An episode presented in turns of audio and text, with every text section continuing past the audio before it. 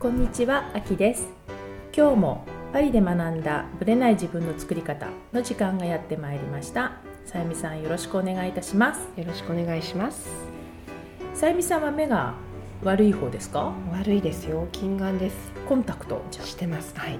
ずっと学生の頃から。近眼だけなの？近眼だけですね乱視とかは入ってはいないそうなんですけどだんだんちょっと最近それに老眼みたいな近いところがねちょ本当にあのあれこんなに字読みづらかったっけっていうぐらいちょっと小さい字とかが読みづらくなってくるんですよ今日この頃みたいな感じですよね近眼なんだけどちょっと遠くもうん遠くも辛いみたいな、私昨日ねテレビを見ながら、まあ、ドドキュメンタリーやっててローマ法王のドキュメンタリーをやってて、でそれを同時にちょっとと iPhone でこうメモをしながら別のことをやっててうん。でテレビから携帯に目を移した瞬間にププってこう目の焦点を合わせる時間がかかるの。すぐ切り替えができないの。ちっちゃい文字と遠くのものから。でこの時にあ目がこう簡単に調節できなくなってるってことにかなりショックを受けましたねうんでも多分私たちの年代始はまります皆さよねんそろそろっていう感じですですね。ねうんはい。でねその眼鏡なんだけれどもええ。たまたまうちの下の子7歳なんですが、えまあ、夏に夏の終わりぐらいから、まあ、前々から例えばこうどんどんテレビとかなんかこう何かをする時に目が近づいてるなとは思ってたんだけども、9月に入った途端に学校で全く見えないと。でが黒板に写したのがボロボロに間違ってるんですよ。そんなに？見えなくなってたの。うんうんでこれひどくないっていうぐらいなんで黒板の写すのになんでこんな間違えるのみたいな感じになったら、見えないんだもんって言い出して、えで急遽先生に言ってめ先をとりあえず眼鏡作るまでは前にしてほしいって言って、眼鏡を作ることにしましたと。で結局フランスって禁止でもほら数字の使い方が例えば日本の0.1とか0.2と違う数字じゃないですか。ねね。うん。マイナスいくつとかじゃないですか。見方がが分かんなくて、でこの間名医者さんに行って、で名医者さんで見たら、まあ、私の近眼よりも全然度は少なか軽い。軽いから、あ近視でもじゃあ弱いんだなと思って、うん。まあじゃあ今だまだ大丈夫と思って名医者さんに行ったんですよ、あうん。名医者さんのあと眼鏡屋さんに行って。えでその眼鏡屋さんが日本の眼鏡屋さんなのでもう一回検査をしてくれて、やったら0.2なんですよ。それってかなりだって私が0.1あるかないかぐらい。そう。と考えるとかなり。変わらないですそう。よね。だから私も0.1見えるか見えないかで私は乱視がきつい人なんだけども、でも私の数字よりは軽かったのね。うんで近いですよね。近いのよ。だから日本の数字の差とうん。フランスの数字の差はちょっと違うのかなと思って、うん。でいや0.2じゃ黒板見えないよねっていうのが私もそうですよね。うん、分かったんだけれども、でそこで眼鏡を選んでる時に、まあ、日本の眼鏡屋さんなのでそのチェックの仕方が面白くって鼻はやっぱり私たちってこうペタンコなので、うん。眼鏡が落ちないようなこう滑り止めがあるじゃないですか。ね。鼻の脇うん。にね。はい。であれがフランスではないんですよ。うん。存在しない、で私がフランスで初めて眼鏡を買った時にどうしても落ちるなと思ってたのは、その滑り止めがなかったからだってことに気づ鼻がいて高いから ちゃんとそこでとどまるんですね。とどまるんですよ、うん。で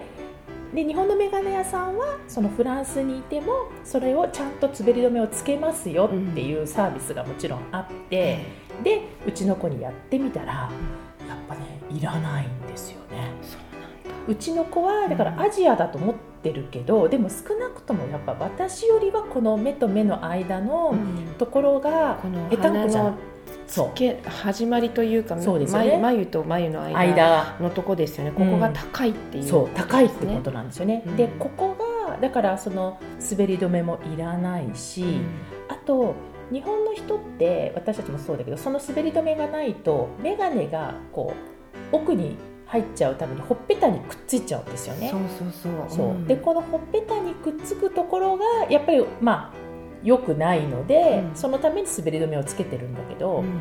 フランスはそのその眼鏡をなしでもほっぺたにくっつかないかどうかが大事なポイントになるうん。だから彼はやっぱりつかないつけなくてもそのつかない状態で眼鏡をつけてもほっぺたにはくっつかない。そうだ。からあうん。顔はやっぱり私たちよりは日本人じゃないんだなっていうのが、だから眼鏡をつける構造って多分やっぱ違うんだなと思って顔の骨格によってね。やっぱりあのアジア人向けの眼鏡と、うん。あの欧米人向けの眼鏡ってやっぱり分けて売ってる、お店とかあるじゃないですか。そこはやっぱきちっと選ばないとあのどうしてもずるずる下がるっていうのがやっぱりね、ありましたもん私も、うん。サングラスとかでも。サングラス。だからやっぱりサングラス日本で買買おうかなっていうのでそそれ以降日本で買ってますけどね、確かに言ってました。同じブランドなんだけど、日本で買うとやっぱそこはついてるのにこっちの例えば免税で買えるからと思ってこっちで買ってつけてみたらその場はいいと思ったけど、落ちる落ちるみたいな。私も確かに免税店とかでやってみるとあれれみたいなのがありますもん。おおばあちゃんみたいな眼鏡になっちゃうんですよね。やめたみたいなね。け結局日本で買ってますね、だから日本人の骨格に合わせたうん。ものを買わないと、うん。やっぱりね最終的には眼鏡なんてとっても大事なものだから。そうですね。うん。そういう意味でなんか改めて自分は全くほら当たり前のように眼鏡をしてたけれども、うん。フランスで作るのとでは全然ほら骨格が違うからってねいうところを改めて知った出来事でしたね。はい。はい、それでは本編スタートです。はい、今回はインタビューのコーナーなんですけども、今回はえ国際恋愛コーチのアイリーンさんという方にインタビューさせていただきました。えっとアイリーンさんはお名前が外国名なので、はい。どこの何者だろうかってうんうん。彼女も後で出てきますけども芸名かって言われるっていう そうなんですけどえ彼女はお父さんがアメリカ人でお母さんが日本人、えはい。まあ、いわゆるミックスのうん。あのダブルの人なんですけれども彼女は今、まあ、ロンドンに住んでいてで私が知り合ったのがね実は何年前なのかな3年ぐらい前に、まあ、メッセージをいただいて、え実は彼女のポッドキャストのインタビューに出てくれないかだったえんですよ。それででそのスカイプで初めてお会いしたというか喋ったっていうのが彼女との最初の会話だったんだけれどもで実はねそのインタビューはねお蔵入りなんですよね 今。そうなんですか？そう。でその理由が その理由がまたそのインタビューの中で分かってくるんですけども、ええ。彼女の中で、まあ、人生の中でちょっと大きな転機があって、うん。それどころじゃなくなってしまったということで、まあインタビューはしたけどまだ多分どっかには残ってると思うんだけれども、それはそのままだったんですよね。でええ。それでいつだったかな今年かな去年かなまた再会をして、パリに来てくれて再会してはい。今回またインタビューっていう形でぜひ彼女のその人生っていうか生き方っていうのを、うん。まあ、ぜひ皆さんにも参考にしていただきたいなと思って、はい。はい、させていただきました。こうダブルカルチャーを持った人なので、うん。すごく面白い方だしはい英語もじゃんじゃん出てくるので、うんうん、面白いと思うのでぜひ聞いてみてください。こんにちは、あきです、えー今日は素敵なゲストをお迎えしています。国際ラブコーチのアイリーンさんです。アイリーンさん、こんにちは。あーこんにちは、あきさん。今日はありがとうございます。はいえー今パリでパリの某ホテルでお話をさせていただいてるんですけど、今回のパリどうですか？楽しんでますか？パリって本当に素敵ですよね。私も来るたびになんか、うんあーなんかパリジェンヌってパリしてる。なんか本当にあのパリの街を歩いてる人たちもそうですけれども、うんその食事も美味しいし、うん来るだけでうんエネルギーいっぱいまたロンドンとは違う。ロンドンと違うんですよね、ロンドンも大好きで、うん。えーテムズ川なんて歩いてると最高にいいな、うんうん。ただやっぱりあの観光客もすごく今多くて、はい。いいいいんですけれども、なんかでいつでもいまあパリもいつでも来れるんでしょうけど、うんうんうん。でもねあの、うん。めめったにあのすぐじゃあそこに行くって感じじゃないじゃないですか、でうん。はい。やっぱりパリって、まあ、憧れのところでもあるし、うんうん。だからアキさんかっこいいなと思うの。特になんかんでるだけだけどね。いやでもフランス語なんか話すとなんかかっこいいないとや思って。私は英語話せる方が十分いいいと思うんだけれども。本当に素敵で、でうんパリ、うん。ねいろいろいろんな騒ぎが、ねはい最近ありましたけれども、やっぱりどこか愛に満ち溢れたフうん。ァッションにうん。こだわる、うん。なんか、えー食事にもこだわり、うんうん。えープライドもあるし、うんまあ、イギリスとあまり変わらないんですけど、うんそういうそういう点で意味ではねだけど、うん、なんかパリですよ。パリ。です、発音が違うねボンジョールとか、かっこいいなと思って。うんか、だから、うん。今回来てうん。よかったです、ちょっとテンション上がってますよね。上がってます。めちゃくちゃ上がってます。アイリーンさんのことを知らない人も多分いらっしゃると思うのでまずアイリーンさんのオリジンというか、はい。うん、ついてちょっとお話を伺いたいんだけど、アイリーンっていう名前からして、まあほら外国の名前じゃない？うん、芸名ではありません。芸名ではないと思うんだけどアイリーンさんはじゃあ何者なの？っていうところをちょっと、はい、うん、えー宇宙人です。なんて ね。世界人。えっと私は、うん。あの生ま生まれたのが東京で、うん、えー育ったのが沖縄なんです、うん。で母が日本人で、はい。父がアメリカ人。はい、であの2人は、えー戦後、えー結婚して、うん。あのいろんなね当時国際結婚があまりない時だったんですけれども、それで、えーなぜ沖縄なのかっていうのは、うん。母が医者で父が教育学博士だったんですが、はい。当時まだ沖縄が戦後、はい、アメリカに、うん。えーまあ、取られてしまった時に、うんうんうんえーそれを返還をするっていうことで、はいはい。父が教育局長として沖縄の教育をうん。日本の教育に戻すようなことっていうことで、アメリカと日本のあのうん。昔ユースカーっていう、はい。昔の古い話なんですが、ええそういうことがあって、ええで沖縄に移住すると。でそそこで母が開業し始めてもうずっとそこで人生全うしてしまったんですけど。ね。あのその2人国際本当に国際結婚、うん。国際、えー本当に愛し合ってる、うん。えー国際恋愛、うん結婚している2人の中で生まれて、私は父とあのあ兄が、うん。2つ上の兄がいるんですが、はい。2人で沖縄で育ち、ね。ででも沖縄に育ってもアメリカンスクールに行ってたんです。ああなるほど、はい。うんうん。であの私の父がすごく日本びいきで、うん。あ私の日本の名前がうん。巴なんですね、うん。で巴っていうのは巴御前から来てて。あそうなんだ。そう。で兄はうん。武蔵なんですよ、かっこいい。クラシックな、ね、宮本武蔵で父は武道が大好きで、ちっちゃい時から2人で剣道とか居合させられたんですけど。なのでアメリカンスクールは父の関係でアメリカンスクールにいて、英語の教育を受けると。で日本の教育はうん。母が日本語だけを話して、なるほどね。え、ーうん。くれたんですね、うんうんであとは何でしたっけ？あ塾じゃなくて、うん。あの tutor あ家庭教師？家庭教師がいて、うんうん。火曜日と木曜日は日本語と数学の、えー家庭教師がもうちっちゃいと小学校からもう高校までいたんですよ高ね校まで？じゃあ漢字もそこでやったんだ。そうなんですよ。だから漢字は弱いです、うん、あまり真面目に勉強してこなかった。でもほらやっぱり漢字難しいじゃない？難しいですね。話すだけのと書き言葉では全然違う。違います。違います、もうパソコンのおかげでね、うん。いろいろね、うん。変換する時も、うん。今ブログ書いてますけど、うん。うんなんか間違った変換しちゃったりして、うん。うんまあでも自分で書くよりは選ぶからあまだ。でもそうだ。うん随分ありありがたいんですが、うん。まあ、そこで育ってであ17歳の時に卒業してアメリカの大学に行って、うん。でそこから本当は私ちっちゃい時から医者になると思っていて、母が医者母様の、だはい。うん。でだけどいや私はなんで医者になりたいのかなって、うんそこで。本当にす初めて思ったんですよ、うん。今までじゃあ疑問もなく、まあ、自分は一緒にやるんなみたいな。だそうそうだけど、うん。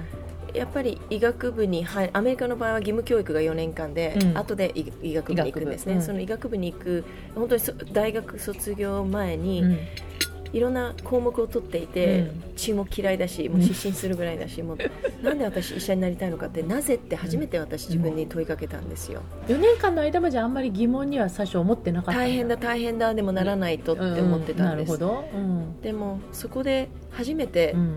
Why うん。なぜ私はこれしたいのかって思ったら、理由が母のためとか、うんなんだろうって押されたわけではないんですよ、そこから私はもうじゃあ何を人生したいんだろうっていうことを途方に暮れちゃって、うん父がまず卒業だけはしなさいと、うん。で卒業して沖縄に帰ってきなさいと、はい、沖縄に帰ってってうん。じゃあ何をしようかと思ったら、父がじゃあ英語の教師したらって言って、あの大あのカレッジで、うん。えー英語の先生をしたらうん。1年間で飽きてきたなとそれ思って、沖縄での話？沖縄で沖縄に戻ってね、じゃあ何か仕事しなきゃっていうことで、うん。父がじゃああのこの学校の先生したらっていうことで1年間その学校の先生して、うん。そうすると多分きょあの校長先生っていうかその、えーカレッジのうん。先生が、あの君今度あのと琉球銀行っていう沖縄の銀行が中途採用初めて採用するみたいだからうんやってみたらっていうことで、うんじゃあ面白いなと思ってそれもやってみました銀行もや銀の？行2年間国際部でいたんですよ信じられない。それが私の本当の仕事だったんですけどね、うんそこであの初めてうん。その日本のうん。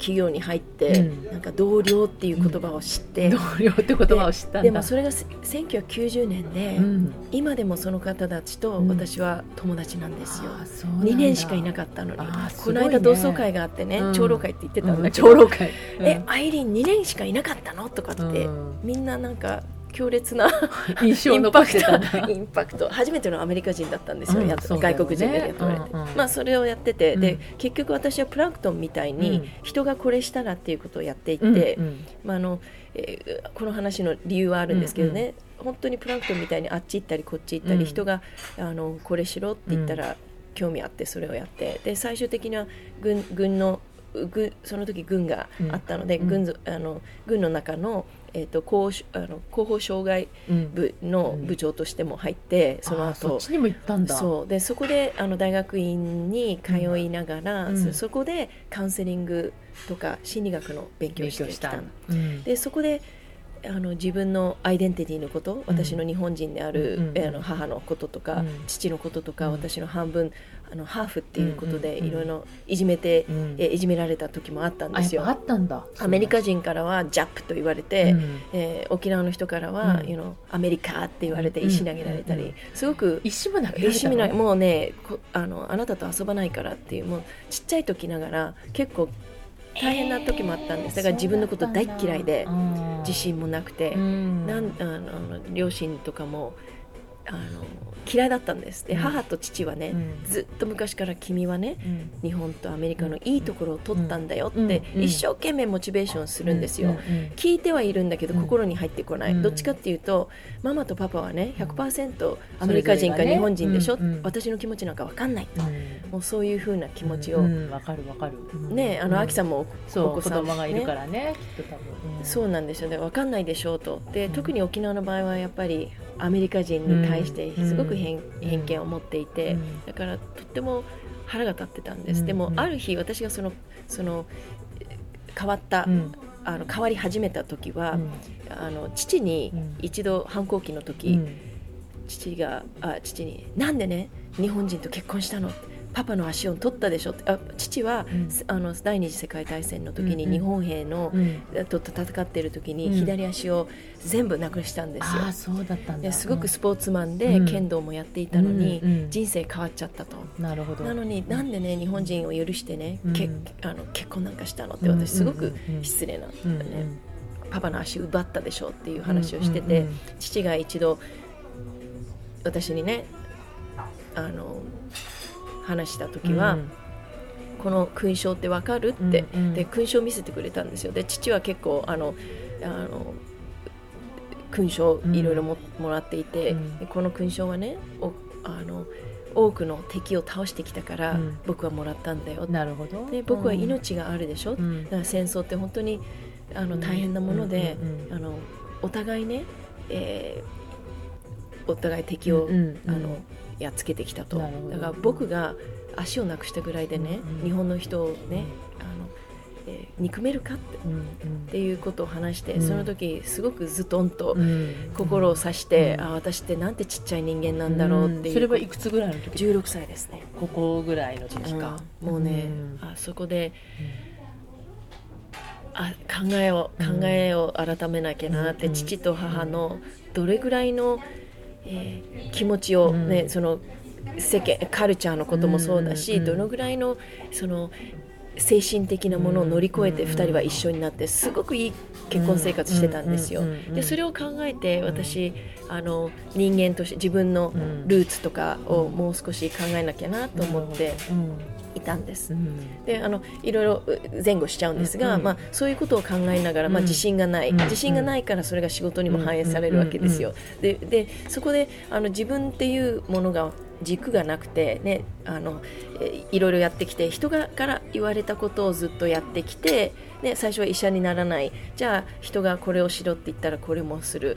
でそのそこから私があの本当に人生どうしようかっていう時に父のあ兄のベストフレンドが、うん。あのアメリカの企業の大手企業のあの当時副社長をしていて、えー日本での東京でオフィスを設けるから来てみたらっていうことで、あのバイリンガルの人を探していると、まあ、これも人からまたこれしたらっていうことで行ったんですが、そこで初めてなんか自分なんか面白い仕事だなっていうことで、うんえー10年間その仕事をして、うん。東京だったのね東京で東京で,、でそこからキャリアに目覚めて、うん。自分はこういう仕事面白いなってことで。やっぱその中でこう人からっていうところの中からこうだんだん自分でやりたいっていうこともだんだんこ出てきたんです。出てきた。そう、うん。それはやっぱり自分を見つめ直したり、うん。私ってどういうことをしたいんだろうどういう人間なんだろうっていうことを、えーやっていてであのき一番大きなきっかけがあの私の友人ジェームズ・スキナーって人が、な9ステップっていう、うんはい7つうんあので7つの習慣を日本に持ってきた人なんですが、彼がトニー・ロビンズアンソニー・ロビンズのセミナーに行ったってことで、えなんだろうっていうことで、私はその当時2000年ですね、フィジーにうん。彼に会いに行って、フィジージーまで行ったんですよ。高かったんですよ。うん100万もかけてあね飛行機代も出してね、うんでそこででもあ当時彼今8000人ぐらいのあのセミナーなんですけど、当時40人ぐらい。ああ4 5 0人。当時はだねから1週間みっちり彼のコーチング受けて、でなぜやったかっていうと私、うん。あのキャリアに目ざ目覚めて、あ私はビジネスウーマンだと思って、うん。副社長まで行きたいと思って、うん。うん。彼のコーチング受けて1年後に副社長までなれたんですよ、だからそのおかげでなんか自分の自信もついてきたと、うんうん。でもその時に彼と話を、えーコーチングを受けている時に、彼奥さんあの離婚した後に新しい奥さん連れてきてて、ラブラブなんですよ、でラブラブでお二人あ二人であの話え3人で話してる時に、あのキャリアのことで話してたのがビジネスのことで話してたんだけど、この2人を見て、こんなラブラブそういえば私はうん。両親を見て、うん。あのラブラブ感自分も欲しかったなっていうのをん思い出しうん。て、目覚めたんだそこで。目覚めたの。私はキャリアだけじゃないわよ。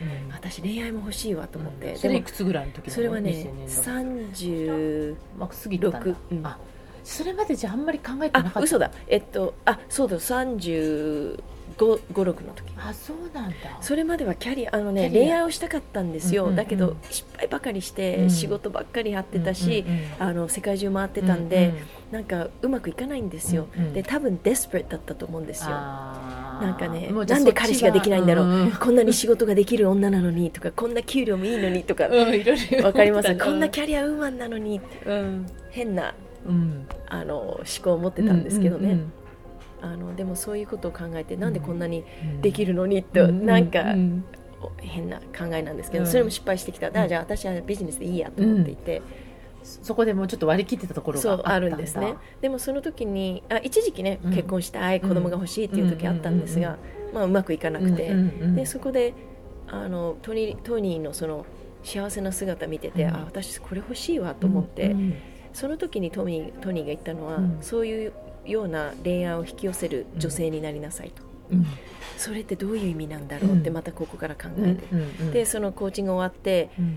私がそのかどうやって考えればいいのかって当時恋愛コーチなんているわけじゃないので、そういうのもいるっていうコーチングっていうのも、うん。あのトニーのビジネスっていうのは分かってたんですけどね、だからそれはじゃあどうすればいいんだろう。じゃあビジネスの今まで学んだコンセプトをうん。哲学とか使ってうん。何かできないかって考えていて、心理学もありますよね,、自分を磨くとか、でそこで自分がどういう女性になればいいのかとか、自分を見つめ直してうん。2年後、あのでその間に、えー日本から今度はヨーロッパをあのヨーロッパとか EMEA っていうんだけどね、あのヨーロッパ、あメロイースト、うん。えっとアフリカうん。を全部か統括してくださいってことで、あの昇格してバイスプレゼデントになって、ヨーロッパに、うん。あの転勤になったんです、ね。で3年間ここであの訓練して、うん。また戻っアジア地域をやりなさいっていう話だったんだけど、そう当時もう2年 ,2 年ぐらい自分で、えー自分を磨きをして、うん。せ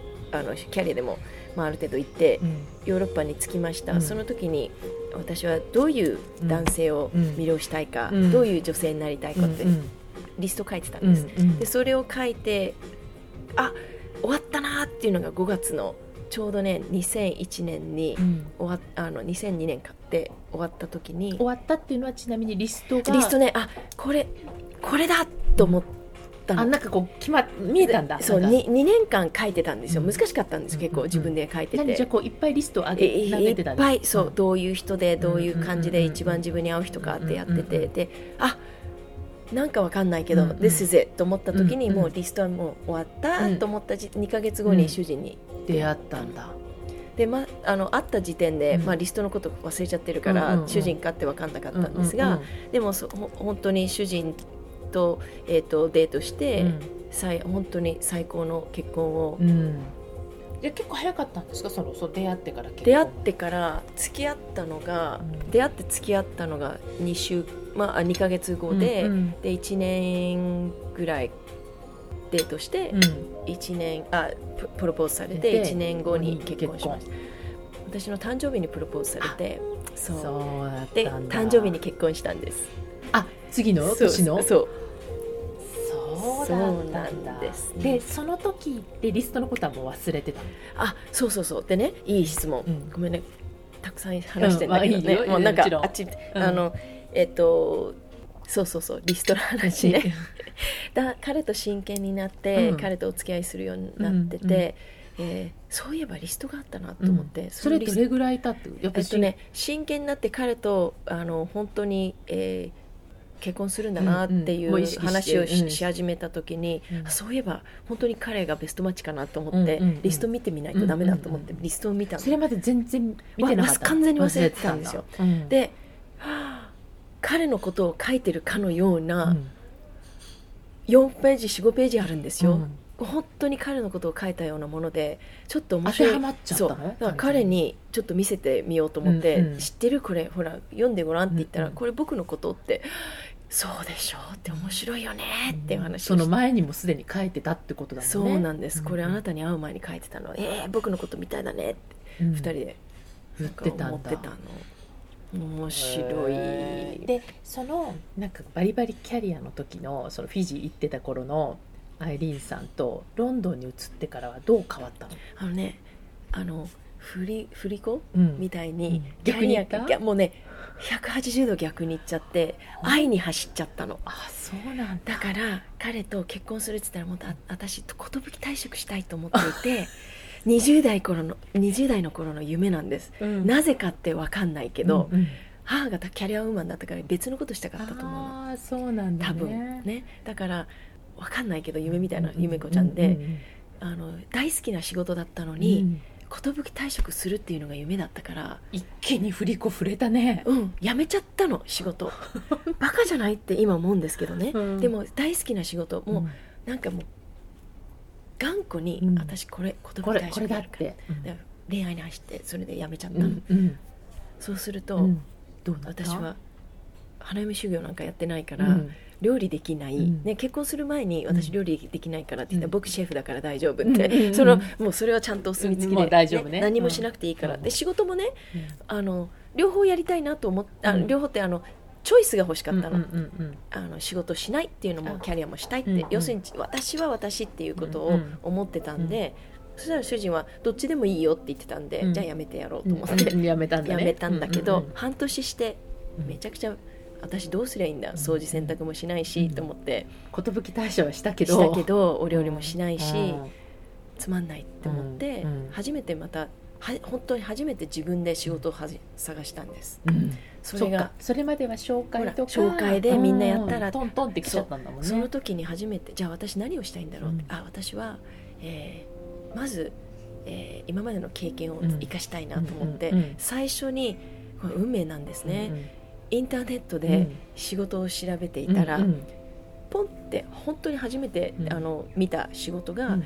国際恋愛結婚相談室が、うん。日本の企業が、うん。えーロンドンに進出、うん。えーヨーロッパでよあの欧米人男性と日本人女性をマッチメイキングする会社ってことで、うん。あら何これ面白そうと思って、うんこういう仕事があるのと思って、その日にアプライして、うん。その日に返事が来て、うん。明日来てください、うん。面接しに昨日、ん。あ行ったら、うん。その日に来てくださいって言われて。うん。もうトントンで決まっちゃったんだ。トントンで決まっちゃったんです、うん。マネージャーとして来てくださいって、でマネージャー兼マッチマッチメイキング、うん。それが2005年2005年うん。でそれでこういう仕事があるんだと思って、うん。とっても感動して、うん。であのそこでマッチメイキングの仕事を始めてそこが本当に自分で探した仕事がそこだったんですよね、こういう仕事があるのか、ね愛が愛愛のことかと思って、うん。そう今までは愛か仕事かだったのだけど愛と仕事をくっつけちゃったようなそうもんだよね。なんですそうなんです、うん。考えてみたら私はうん。恋愛も仕事も両あそこで初めて思ったのは、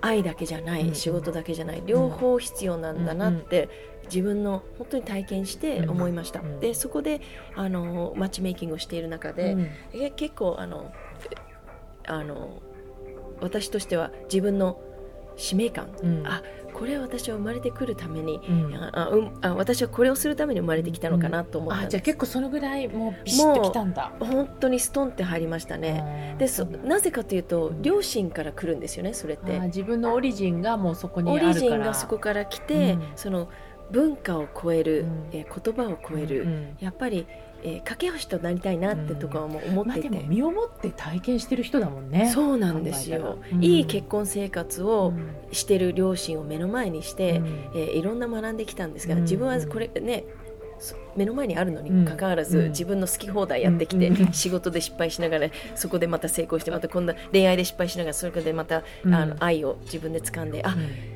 一つじゃやっぱりダメなんだ、うん。両方必要なんだと思って、そこに目覚めて、でいろいろねあのその結婚相談所がうん。私の,、あの使命感だと思っていたんだけれども、まあ、潰れてしまいました、うんうんうんでそこで潰れてしまって、うん。でもクライアントも本当に急に会社がなくなってしまったんですよ、うんうん。で私たちどうすればいいんだ、うんうんうん。かクライアントをどうすればいいんだっていうことで、クライアントも慕ってくれてるので、うんうん。今でもそのクライアントの人たちと、うん。あの交流があるんだ。交流があるんですよね、うんうんうん。でもそういう中ででもえー私自分の使命感だと思っていたのがあるのに、自分の使命感だと思ったのに、うん。えー今更違う仕事できないやと思って、じゃあどうすりゃいいんだって思って、でもまさか自分が起業家になると思ってないしあ思ってなかった私ビジネスなんかできませんよ。本当に。企業に勤めてナンバー2になりたい人間。ナンバー2なんだ。私はにナンバー2になりたかったの。サポートしたかったあやっぱ参謀タイプなんだね。バイスプレゼントとかそう。いう系なんだね。うん。CEO になりたかったわけじゃないんですよ、うんうん自分の会社つ作りたかったわけじゃないの、うんだからうんでも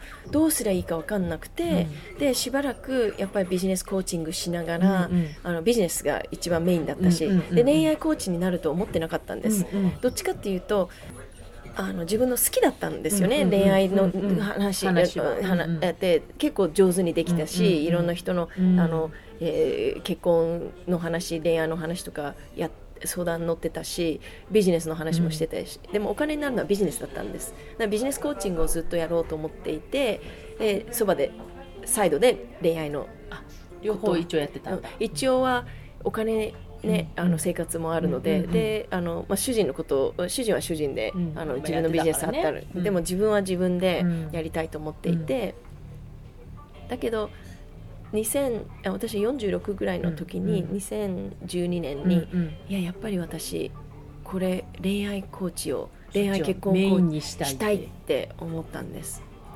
でなぜかというと、私の一番あのハートに来るのは、その日本の方と仕事、あ女性の人たちと一緒にいて、うん。やっぱり私と同じように苦しんでて、うん。仕事でもそうだけど恋愛でもなんかあの仕事も恋愛についても両方で特に恋愛について、うん。えーあの悩んでた人が多くて一番ハートを打たれたのはやっぱり私これだよね。愛よね愛と思って、うんうん。仕事はたくさんビジネスコーチがいて私よりも優れてる人たちがいっぱいいると、うんでも恋愛結婚コーチを,、うんをあの国際恋愛をに特化し特化した人って、うんその当時私分からなくて、もう私がやるしかない勝手に思って。使命感が出てきたわけね。う。ん、なんか私には役目があるんじゃないかなと思って、でそれでできてるんだったらこれにはやろうと。でもどうしたらいいか分かんなくて、うんあの4月2012年の4月から、うん。本当はね2011年からスタートしようと思って、うんうん。でも3.11があはあなあって、うんうんもうそれどころじゃないわと、うんうん。そういう気持ちになれなくて、うんで再度2014年あ2012年の4月にブログを始めました、うん。もうその時にもう自分はもうこの仕事あのもう訴えるしかないと、ん。教えたいっていう気持ちがあって、もう一日中ブログ書いてました、一日十分やることないから。日日本語本語勉強になりましたよ。うんで一日だから仕事で私のブログ結構当時長くてね、うんでもうん。訴えたいこれを失敗しないでねっていうのをやっていて、でそこから2000、えー、2か月ぐらいして、うん。ブログの読者数がすごくいっぱいいる。増えたんだ。増えうん。というかいっぱいいる人がうん。私のブログを見て、当時2 3 0 0人なんかわかんないけど、うんアメブロを読んでくださったんだけど、2か23か月して誰かが「いいブログですね」って紹介してくれたら、うんうんあっという間に6000人とか毎日すごくあの増えて、で本当に多くの人がブログ読んでくださってうんありがたく、うんでそこから今度はあのフェイスブックのおあの友達になっている人がセミナーしたらどうですかってことで、うんセミナーを7月から始めて、そこからコーチングも始めて、うんあっという間にビジネスがあスタートしちゃったんだ。スタートしちゃって。じゃあその頃はもうじゃあ全然ビジネスコーチングの方はやってなかったんだ。やえっといやビジネスコーチングは、えっと、企業のあ対企業で対やってたの。なぜかというとお金に でね。あとはビジネス知ってたし、うん呼ばれたり、うんうんお願いされたりしたんで、うんから幹部の人たちを教えたりして、でそれはロンドンでやってたの？それはね日本にまだあごめんなさい日本に住んであえっと話は、うん。あのロンドンに住んでて結婚しました、2010年に父が倒れて、うん。そうすると日本に行き来あ日本に行き来するのも大変だったので、うんうんうん主人が大事なね、うん。君の両親のそばにいようっていうことで、うん東京に引っ越してきてくれたの。あー5年間。そそれはないつの時？何年？2010年から、うん。えー、と2010あ2008年ごめんなさい、うん。失礼、うん。2008年に父が、うん。あの倒れて2008年から2013 3年まで。年まで5年間主人が日本に住んでくれたの。両親。すごいね。えでそれは東京に？東京。あ沖縄に住まなかった理由は、うん。おやっぱりちあの主人かわいそうだなと思ったの。やっぱり。イギリスから沖縄だったらね、うんうんうん。だから東京に住んで、うん。私が毎月沖縄に帰ってったの。あ国内だったらまだまだ行きやすいかなと思って。そうそうそう。であのそうだったんだ。そう。だから毎月沖縄に帰って、うん。で2008年で2010年に父が亡くなり、うんうん。で2012年に母が亡くなり。あ立て続けになったそんだ。う。だからうん。その5年間は、うん。あの本当にありがたいです、うん主人がうん君の両親大事だからうん。そこに一緒にいようってことで、うん。日本に住んでくれて、そうか。じゃあそれをしながら同時にブログを書いてそうそうそうそう。そうなんですよ。当時そう日本に住んでたから。そう。じゃあじゃあそのセミナーを始めた時も、まあ、東京に東京に住んでてだから毎月セミナーしてたんですよ。あそうなんですよ。そこからビジネスが発展したでその後じゃあロンドンにでそう。で戻ったんだ2013あに2012年の、まあ、母が11月に亡くなり、うん。もうそしたら、うん。もう沖縄にいるよりも、うん。今度は主人と子供たちと一緒、うん。ねうん。主人の両親と近く行った方がいいと思って、うん。2013年にイギリロンドンに戻り戻った。戻ったんですよ。ね。だから本当はに東京に住むずっと住みたかったんだけど、でも確かにねち主人もうん。5年間私のために、うん。両親のためにいてくれたから、うん。今度は両親彼の両親のところ子供たちのところにいたいと思ったの、そう。かでもその時に、うん。私のじゃあビジネスどうするんだろうと思ったんです、でもありがたくスカイプとかうん。あるので、当時はねね。その昔だったらきつかったけそどじゃあスカイプを通してでもできるんだろうかって不安だったんうです、んうん。だけどあのありがたいことに、うん。もうあのビジネス全然問題なく。問題なく。て今も3ヶ月に1回うん。東京に戻って、うん。東京大阪大阪とか沖縄。結構精力的にね帰ってるよね、うん、帰ってますね。でも帰ってるって言っても飛行機なんて乗るだけです。バスみたいなもんですよバス だって私がだって私が操縦するわけじゃないし、まあまあね乗ってるだけ乗ってって食べて寝るだけでしょ、うんまあね、その時間が長いだけよねそうそう、でもね飛行機大好きで空港も大好きでだ。からあのあれって自分時間なんですよ。あー。私自分時間大好き。だ。じゃもうめちゃくちゃ大好き一人でいるっていう時間、そこでみんなにも言うんだけど自分時間って大事ですよ。うん話が長くなりましたけど、うん。うんでも大事だよね、うん。大事大事。じゃあその時間がエリさんにとっては自分時間なんだそうなのそうなの。だからあのいろんな自分のことを考えたり将来何をしたり、うん。えー自分にとってどういうことが大事かあの、えー今私がね、ようん。あのえーコーチングしてる時も言うんだけど、あの自分時間って大事であると、うん自分のことをうんリフレクトする自己啓発うん啓啓発になるもの、えっと、あとはあの私がよく考えるのは、自分の本当になりたい像、うん。B どういうふうな女性になりたいのかって、とても明確にあるんですね、うんで私のモットーもあって、うんクレドもあるんですが、うん。それに私は今やってることって近づいてる、それとも遠ざかってるとかって考えるの、はいアイリーンさんの1回目のインタビュー、まあ、前半だったんですけども、はい。さゆみさんどうでしたか？彼女の反省。いやあのーそうですね。いいろいろなこうお話がすごくこう短い間にたくさん出てきて、そうですよね。かなり濃厚な感じでしたよそうね本当にぎっしり詰まったうん。示唆があったんですけれども、うん。あのキャリアをね、うん。こう求めていた、うん。けれどもある時をあるきっかけでうん。恋愛にラブに目覚めたってていう、いう、うん。でそこの切り替えがすごいなと。あっさりですよね。そうなの。だけど、うんその切り替え上手にされてたなとうん。お話を聞いて思って、あのまあ、自分ご自分がどんな女性になりたいか、うん。どんな女性でありたいかどんな男性を引き寄せたいかとかっていうのをうん。リストにまとめてたっておっしゃってたじゃそうでないですすか、よね。ねそれを何ペー何45ページ分ぐらい、いっぱい書いたって言ってましたね、うん。そしたら出会ってしまったんですよね。そうなんですよそう。ねでもそのリストのことは忘れていたと、うん。ね、おっしゃってて。で後で見返したらこ彼れって彼だったみたいな、そのものだったっていうのが、うんすごいなと。うん思いました、私そういうことはしなかったんでこうい意識はしてたけれども、うん。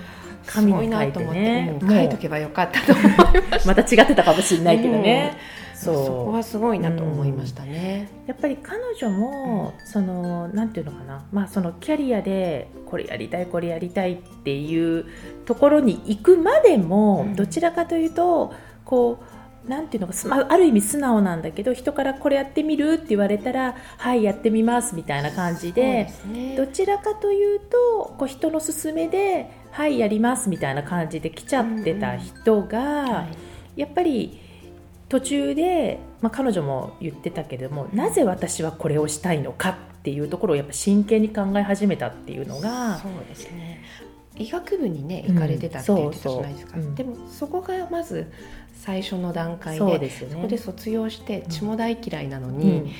医者になるのかお母様がお医者様だったから。だけどこれは私が本当にやりたいことかって、そこで多分初めて考えられたんですよね。ね。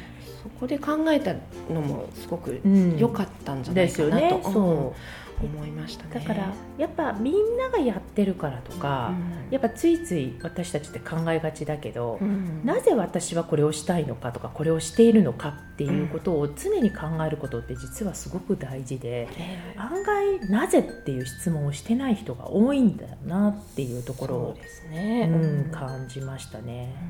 あと私がねやっぱりすごい印象に残ったのは、うん。まあ、アンソニー・ロビンズのええ。セミナーに、まあ、あの100万かけてフィジーに行ったっていう話がありましたよね。ねはいで彼が、まあ、新しい奥さんとラブラブだったところをずっと1週間目の当たりにして、こういうこういうこといいなって彼女が思ったっていうところのくだりでうん。さすがやっぱりそのアンソニー・ロビンズだなって思ったのがその彼のまあ質問が、えそういう恋愛を引き寄せる女性になりなさいって言ってどうやったら引き寄せるようになるんだろうっていうのを彼女がすごい考え出したっていうさらっとおっしゃってたんだけれども、やっぱりね例えば恋愛で、まあ、彼女もあの多分自分のセミナーとかでもおっしゃってるのかもしれないけどこういう人と出会いたいこういう人と出会いたいって自分の希望ばっかりみんな書くんですよ、うん、例えばありたい姿っていうとこういうパートナーシップを組みたい。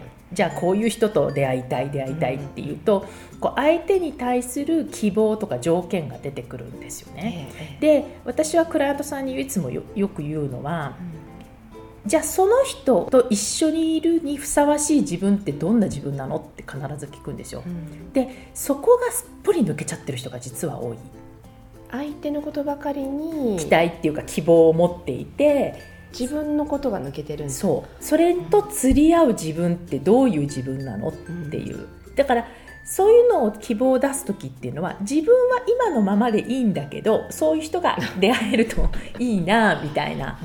だけどその人と出会うためにはそれにふさわしい自分になってないといけないじゃない、そう人っていうこと、ね、だから多分その彼の言うそのそういう恋愛を引き寄せる女性になるっていうのはそういうこういう人と出会いたいなと思えるような、うん、それにふさわしい自分になるためには自分はどうしたらいいんだろうかって考えることだと思うんですよね。そうですね。だから、うん、そこで彼女はだからどう自分磨きにも走ったとおっしゃってたから、ね、どんな女性になりたいかなっていたいか。かっていうところですよね。うんはい、すごいですね。そこを深くきちっと、うん、面白い、ね、考えられて、ね、うん、だから今回は彼女の半生っていう話で、うん、でまあ次回はどちらかというと今の彼女の現状とこれからっていうところについて、これも非常に私はすごく感動しちゃったお話がいっぱいあるので、えー、ぜひ楽しみに聞いてください。